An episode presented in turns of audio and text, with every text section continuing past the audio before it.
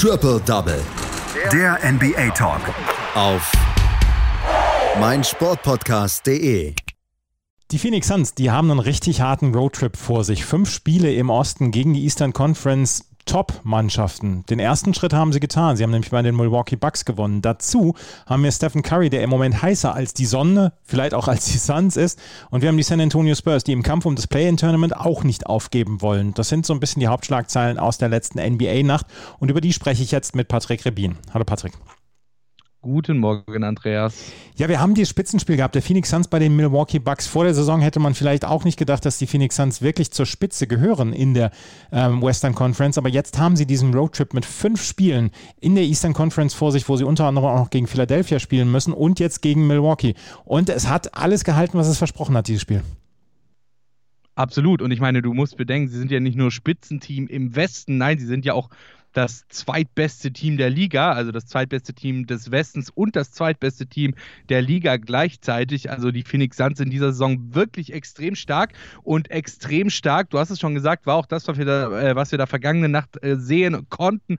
Overtime Night in Milwaukee mit dem besseren Ende, ja, eben am Ende für die Gäste aus Phoenix. Ein Punkt, ja, ein Punkt trennte die beiden Teams am Ende und es war wirklich knapp. Buzzerbeater also Treffer auf dem Buzzer können ja eigentlich alle. Ja? Das sehen wir laufend, ähm, hat jeder irgendwie schon mal gesehen, hat jeder schon mal irgendwie gemacht. Und die Bucks und vor allem PJ Tucker, die dachten sich, ein Foul auf dem Buzzer, das wäre mal was anderes. Getroffen hat Devin Booker, ja, der hatte den letzten Wurf des Spiels und wurde dann mit ablaufender Zeit gefault blöd nur für PJ Tucker, dass dieses Foul eben noch in der Zeit war und die Refs nach der Review noch 0,3 Sekunden auf die Uhr packten, Devin Booker an die Linie durfte und von dort dann einen von zwei zum Sieg in Overtime verwandelte. Kurz äh, zuvor hatte Chris Middleton das Spiel mit einem äh, Dreier noch ausgeglichen, nachdem sich die Bucks zuvor stark zurückgekämpft hatten. Ja, der Beginn der Overtime, der gehörte klar den Suns, die schnell mit sechs Punkten in Führung gingen, ihre Rechnung jedoch ohne die Klatschness der Milwaukee Bucks gemacht hatten. Wie eng das Spiel war, sieht man auch, wenn man einen Blick in die Statistiken wirft, denn insgesamt gab es in diesem Spiel Phoenix Suns gegen Milwaukee Bucks 24 Führungswechsel, 20 davon alleine in der ersten Halbzeit und 16 Mal war das Spiel insgesamt ausgeglichen. Ende der regulären Spielzeit waren die Bucks dann allerdings äh, so ein bisschen am Drücker, schafften es auch, sich mit sieben Punkten so ein bisschen abzusetzen, aber die Suns, die wollten sich allen voran Devin Booker natürlich nicht geschlagen geben. Booker hatte insgesamt 24 Punkte. Chris Paul, der kam auf 22 Punkte und 13 Assists, mit denen er mal eben Magic Johnson in der Liste der All-Time Assist-Leader überholte und auf Platz 5 kletterte. Nach dem Spiel sagte er dann übrigens auch, dass er den Ball zu Magic schicken möchte, in der Hoffnung, dass dieser ihn für ihn signiert. Aber ein bisschen Glück, das muss man auch tatsächlich sagen, hatten die Suns auch auf ihrer Seite. Topscorer der Bucks war, wie könnte es anders sein? Natürlich Janis Antetokounmpo mit 33 Punkten. Der fehlte allerdings in den letzten vier Minuten des Spiels, beziehungsweise in den letzten vier Minuten der Overtime, wegen eines, wie er es sagte, Wadenkrampfs, bei dem er allerdings nicht sofort bemerkte, dass es nur ein Krampf ist und mit Schlimmerem gerechnet hatte, deshalb nicht wieder auf dem Platz stand die letzten vier Minuten, was natürlich dann den Suns auch äh, in gewisser Weise einen kleinen Vorteil gab. Somit mussten es die anderen richten. Sie haben es versucht. Wie gesagt, Chris Middleton auch sehr stark gespielt. Am Ende hat es nicht gereicht gegen eben, wie gesagt, in dieser Saison verdammt starke Phoenix Suns. Die Phoenix Suns haben jetzt äh, Milwaukee, dann Philadelphia, dann Boston, dann Brooklyn und dann die New York Knicks vor sich in einem ähm, Zeitraum von acht Tagen insgesamt. Da haben sich die Spieltagsplaner auch gedacht, Mensch, wenn die Phoenix Suns gut sind, dann sollen sie es auch dem Osten mal zeigen, oder? Ja, das ist deutlich. Also wie du ja auch eingangs schon gesagt hast, sind die besten Teams im, im Osten. Gerade natürlich äh, Boston als Lotterielos ist immer so eine Sache. Bei den, ähm, bei den, bei den Brooklyn Nets kommt es jetzt drauf an, ähm, wie sie verletzungsbedingt aussehen.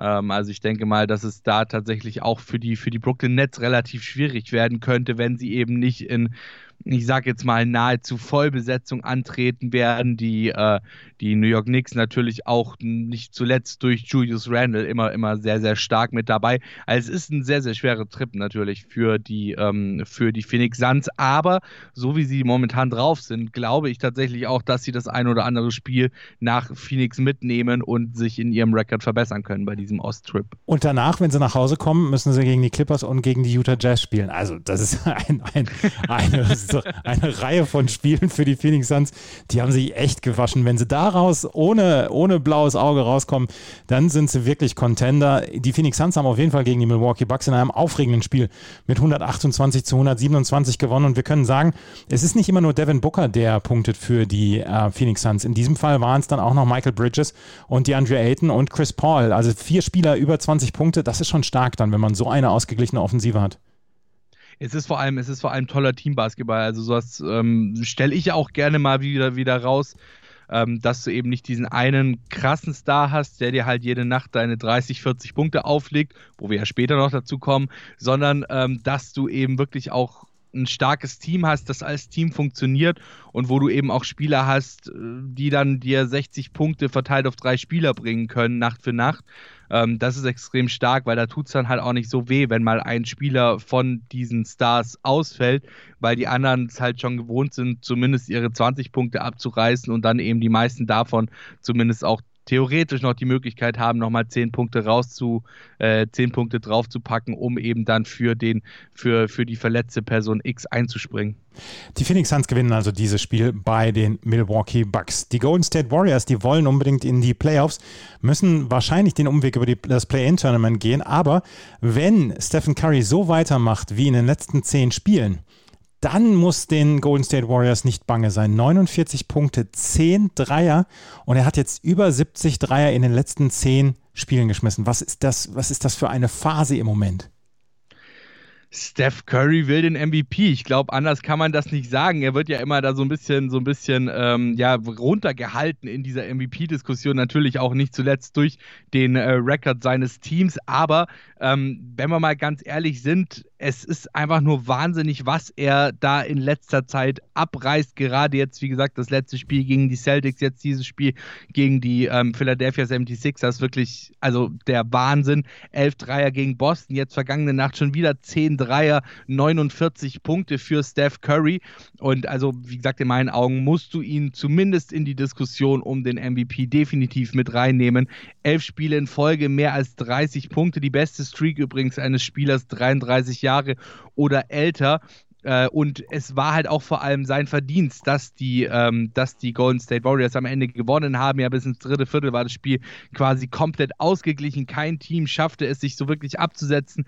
Erst im dritten Viertel konnte Golden State sich dann so eine kleine Edge schaffen. Gegen Ende kamen die Sixers jedoch erneut zurück, gingen in Führung. Aber auch hier hatte Steph Curry dann eben die Antwort in Folge von Dreiern, die er nur so regnen ließ. Am Ende war es dann Joel Embiid zwar, der verwarf und Andrew Wiggins, der sich mit den Punkten auf der anderen Seite bedankte und das Spiel faktisch beendete, aber der Props natürlich logischerweise mit seinen 49 Punkten hier in diesem Spiel bei Steph Curry, ja, Joel Embiid, der hatte 28 Punkte, musste die Last des Spiels allerdings auch quasi alleine schultern, da Ben Simmons und Tobias Harris, seine Co-Stars, beide krankheits- bzw. verletzungsbedingt fehlten und die, ja, sag ich mal, der Ersatz nicht ganz so einschlug, wie man es sich vielleicht erhofft hatte. Mike Scott, Starting Power, äh, Point, äh, oder Power Forward, so jetzt haben wir es richtig, hatte null Punkte und auch Furkan Korkmaz konnte als Shooting Guard mit seinen zehn Punkten am Ende nicht wirklich überzeugen. Du hast es gesagt, ähm, Steph Curry ist momentan einfach anders und das zeigen seine Stats der, Vergang äh, der vergangenen Woche.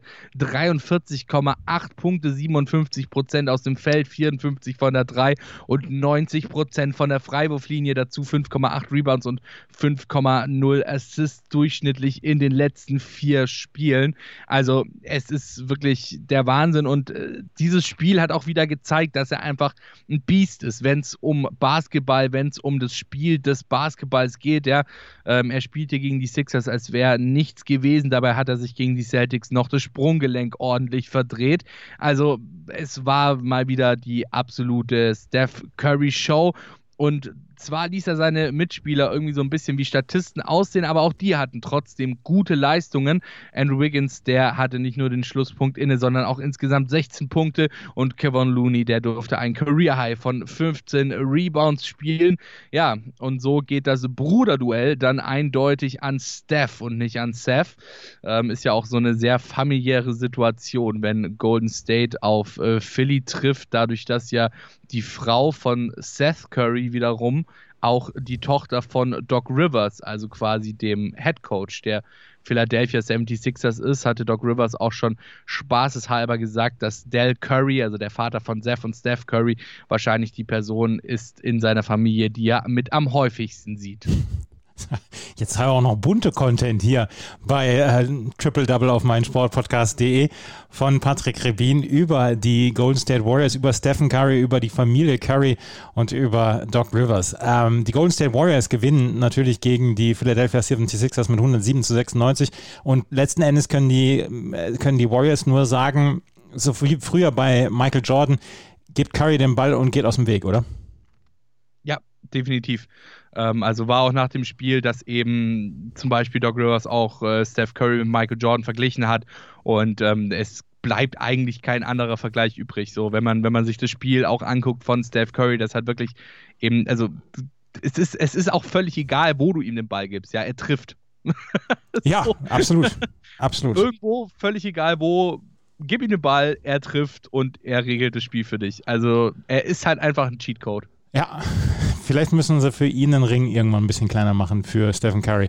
Die Gold State Warriors gewinnen gegen die Philadelphia 76ers und auch die San Antonio Spurs möchten noch ein Wörtchen mitreden im Kampf um die Playoff-Plätze, um das Play-In-Tournament. Die ähm, San Antonio Spurs haben gegen die Indiana Pacers mit 109 zu 94 gewonnen und können sich im Moment dann auch denken, ja, vielleicht geht da noch was.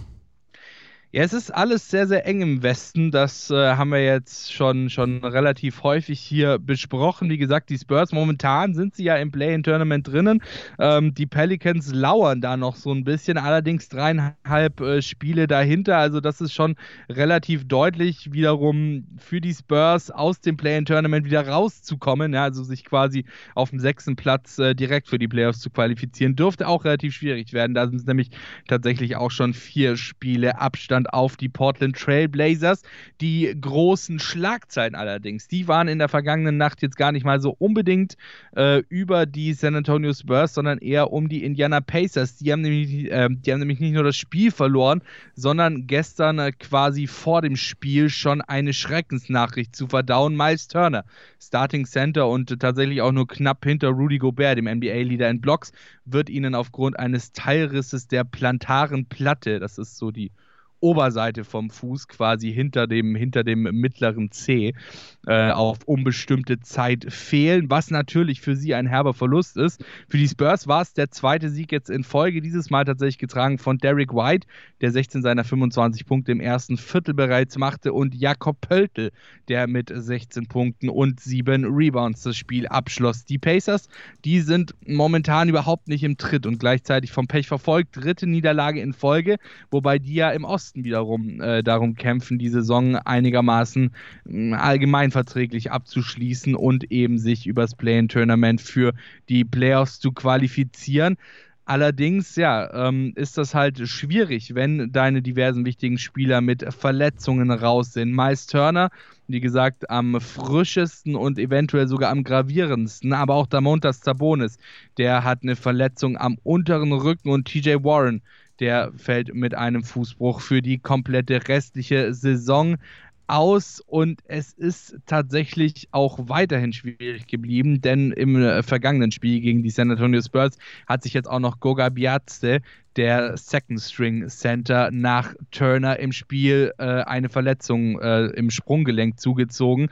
Also sie sind weiterhin echt ordentlich vom Pech verfolgt. Markham Brockton und Caris LeVert, die versuchten zwar noch mit ihren jeweils 18 Punkten das Spiel so ein bisschen rumzureißen, standen hier allerdings auf ziemlich verlorenem Posten, denn bereits das erste Viertel ging mit 36 zu 21 deutlich an die San Antonio Spurs und auch danach sah es tatsächlich kaum besser aus für die Indiana Pacers. LeVert, der versuchte zwar kurz vor der Pause das Spiel dann zumindest noch so ein bisschen enger zu machen, scheiterte allerdings auch hier und musste dann später auch noch zuschauen, wie die Führung der Spurs im dritten Viertel auf 21 Punkte anwuchs. Also spielerisch gesehen eine relativ deutliche Angelegenheit. Allerdings natürlich alles auch, was drumherum passiert ist mit den vielen Verletzungen, definitiv ja, äh, die Sache erschwerend für die Indiana Pacers.